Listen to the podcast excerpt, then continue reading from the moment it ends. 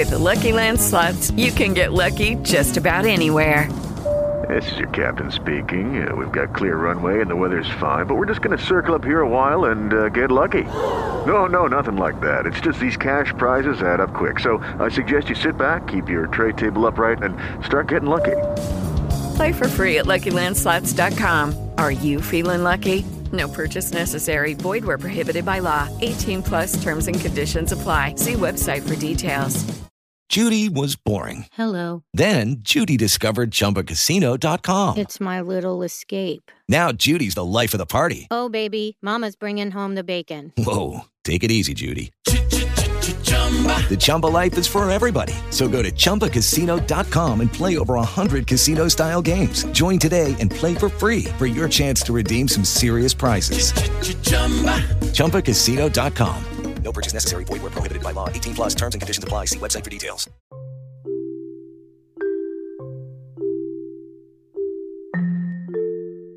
Albert Einstein, ¿por qué socialismo? Monthly Review, Nueva York, mayo de 1949. Debe quien no es un experto en cuestiones económicas y sociales opinar sobre el socialismo. Por una serie de razones creo que sí. Permítasenos primero considerar la cuestión desde el punto de vista del conocimiento científico.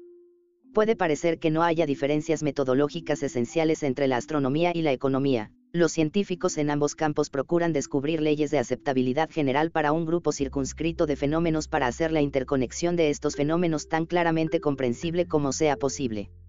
Pero en realidad estas diferencias metodológicas existen. El descubrimiento de leyes generales en el campo de la economía es difícil porque la observación de fenómenos económicos es afectada a menudo por muchos factores que son difícilmente evaluables por separado. Además, la experiencia que se ha acumulado desde el principio del llamado periodo civilizado de la historia humana, como es bien sabido, ha sido influida y limitada en gran parte por causas que no son de ninguna manera exclusivamente económicas en su origen. Por ejemplo, la mayoría de los grandes estados de la historia debieron su existencia a la conquista.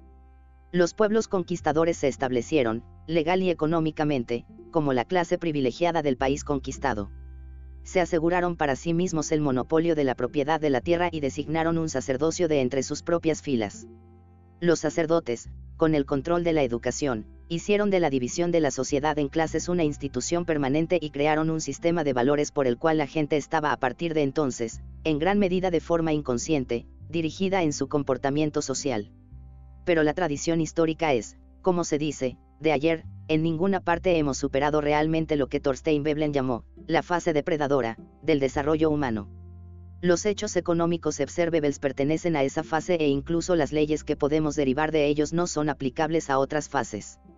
Puesto que el verdadero propósito del socialismo es precisamente superar y avanzar más allá de la fase depredadora del desarrollo humano, la ciencia económica en su estado actual puede arrojar poca luz sobre la sociedad socialista del futuro. En segundo lugar, el socialismo está guiado hacia un fin ético-social. La ciencia, sin embargo, no puede establecer fines e, incluso menos, inculcarlos en los seres humanos, la ciencia puede proveer los medios con los que lograr ciertos fines.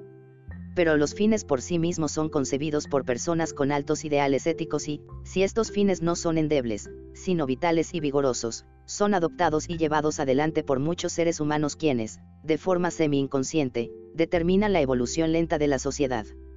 Por estas razones, no debemos sobreestimar la ciencia y los métodos científicos cuando se trata de problemas humanos, y no debemos asumir que los expertos son los únicos que tienen derecho a expresarse en las cuestiones que afectan a la organización de la sociedad. Muchas voces han afirmado desde hace tiempo que la sociedad humana está pasando por una crisis, que su estabilidad ha sido gravemente dañada. Es característico de tal situación que los individuos se sienten indiferentes o incluso hostiles hacia el grupo, pequeño o grande, al que pertenecen. Como ilustración, déjenme recordar aquí una experiencia personal.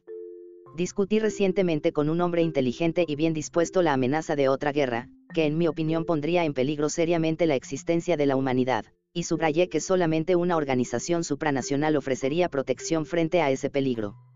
Frente a eso mi visitante, muy calmado y tranquilo, me dijo, ¿por qué se opone usted tan profundamente a la desaparición de la raza humana? Estoy seguro de que hace tan solo un siglo nadie habría hecho tan ligeramente una declaración de esta clase. Es la declaración de un hombre que se ha esforzado inútilmente en lograr un equilibrio interior y que tiene más o menos perdida la esperanza de conseguirlo. Es la expresión de la soledad dolorosa y del aislamiento que mucha gente está sufriendo en la actualidad. ¿Cuál es la causa? Hay una salida. Es fácil plantear estas preguntas, pero difícil contestarlas con seguridad. Debo intentarlo, sin embargo, lo mejor que pueda, aunque soy muy consciente del hecho de que nuestros sentimientos y esfuerzos son a menudo contradictorios y obscuros y que no pueden expresarse en fórmulas fáciles y simples. El hombre es, a la vez, un ser solitario y un ser social. Como ser solitario, procura proteger su propia existencia y la de los que estén más cercanos a él, para satisfacer sus deseos personales, y para desarrollar sus capacidades naturales. Como ser social, intenta ganar el reconocimiento y el afecto de sus compañeros humanos, para compartir sus placeres, para confortarlos en sus dolores, y para mejorar sus condiciones de vida. Solamente la existencia de estos diferentes y frecuentemente contradictorios objetivos por el carácter especial del hombre, y su combinación específica determina el grado con el cual un individuo puede alcanzar un equilibrio interno y puede contribuir al bienestar de la sociedad. Es muy posible que la fuerza relativa de estas dos pulsiones esté, en lo fundamental, fijada hereditariamente. Pero la personalidad que finalmente emerge está determinada en gran parte por el ambiente en el cual un hombre se encuentra durante su desarrollo, por la estructura de la sociedad en la que crece, por la tradición de esa sociedad, y por su valoración de los tipos particulares de comportamiento.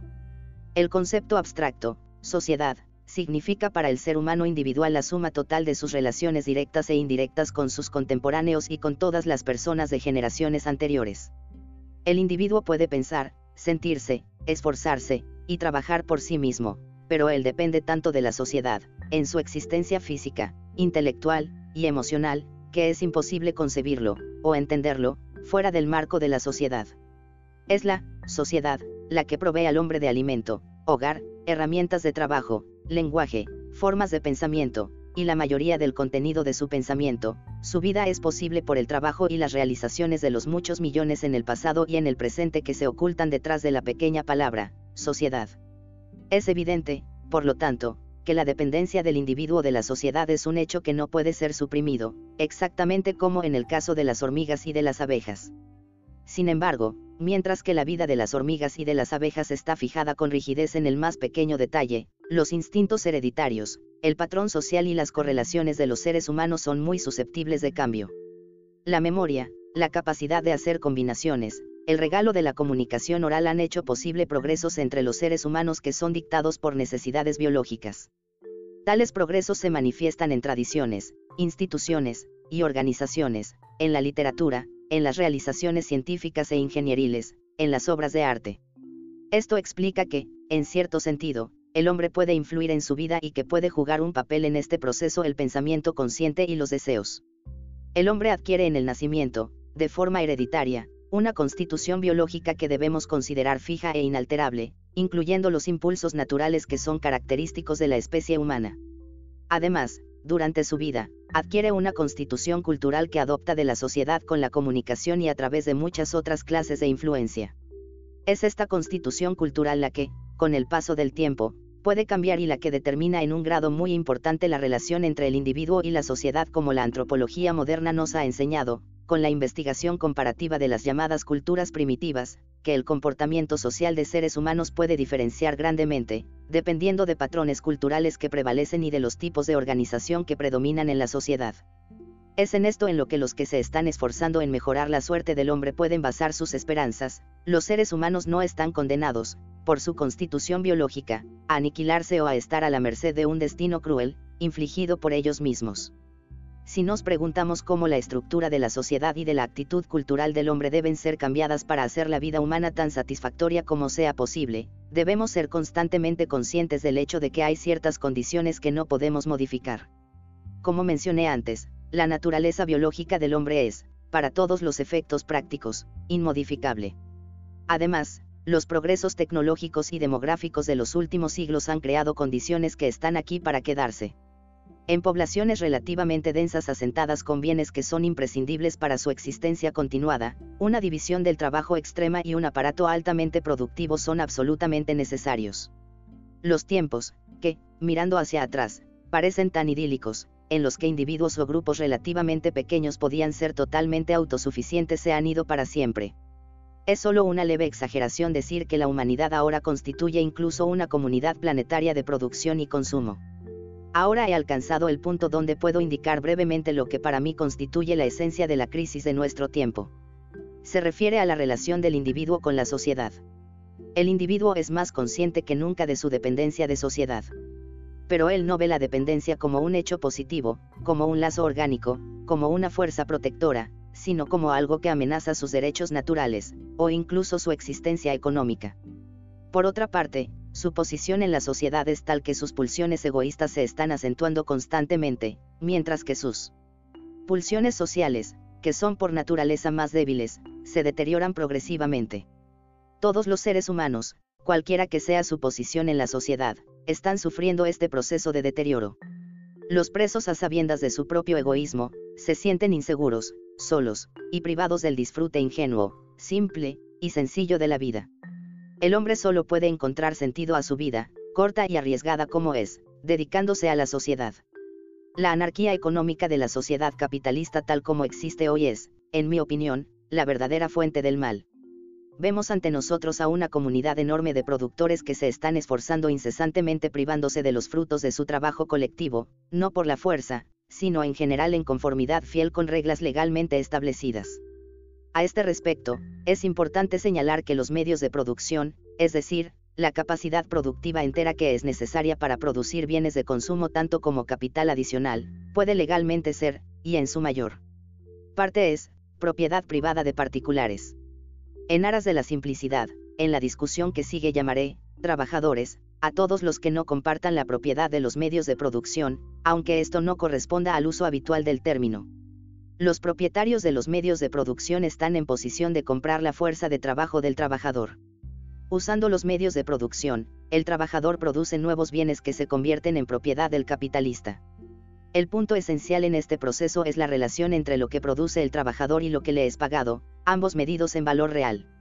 En cuanto que el contrato de trabajo es, libre, lo que el trabajador recibe está determinado no por el valor real de los bienes que produce, sino por sus necesidades mínimas y por la demanda de los capitalistas de fuerza de trabajo en relación con el número de trabajadores compitiendo por trabajar. Es importante entender que incluso en teoría el salario del trabajador no está determinado por el valor de su producto.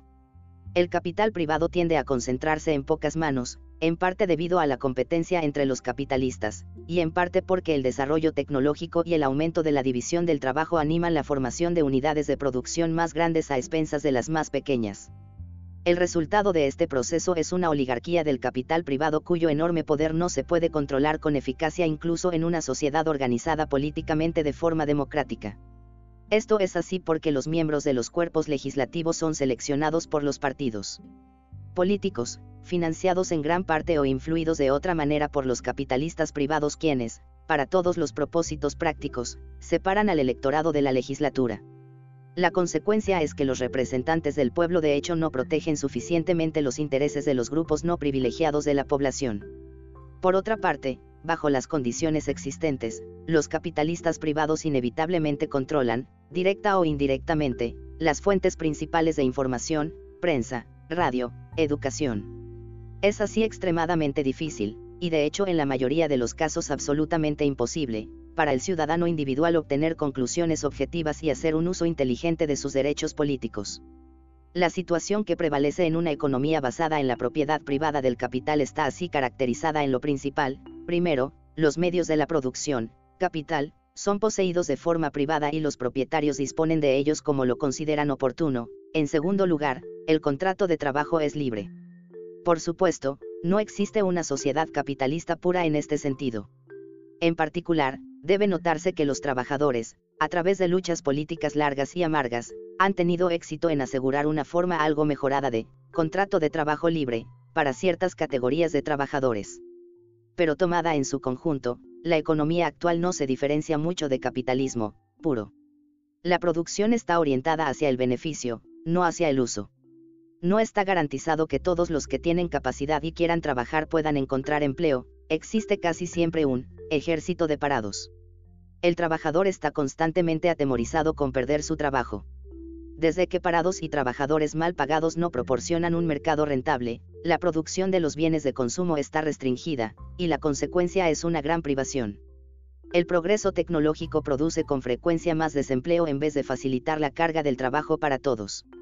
La motivación del beneficio, conjuntamente con la competencia entre capitalistas, es responsable de una inestabilidad en la acumulación y en la utilización del capital que conduce a depresiones cada vez más severas.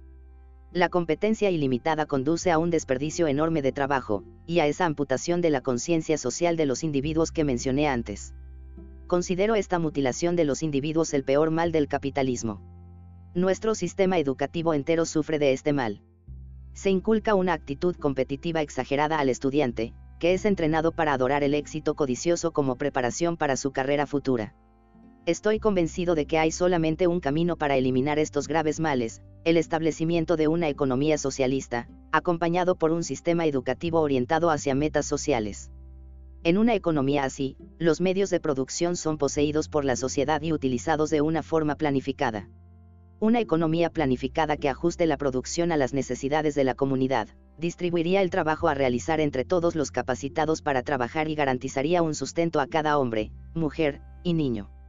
La educación del individuo, además de promover sus propias capacidades naturales, procuraría desarrollar en él un sentido de la responsabilidad para sus compañeros hombres en lugar de la glorificación del poder y del éxito que se da en nuestra sociedad actual.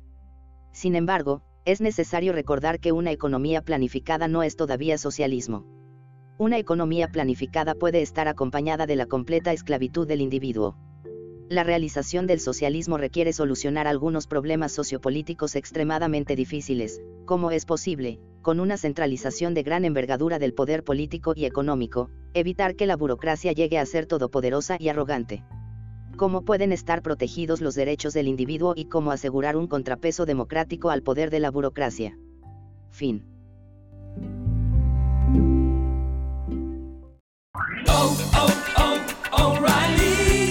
¿Necesitas ayuda? En O'Reilly Auto Parts te ayudamos. ¿Necesitas algún consejo? Te aconsejamos. Nuestros profesionales en autopartes están siempre disponibles para ayudarte a encontrar lo que necesites. Excelente servicio al cliente es solo una de las ventajas que ofrece O'Reilly Auto Parts. Los profesionales en autopartes. Oh, oh, oh, O'Reilly.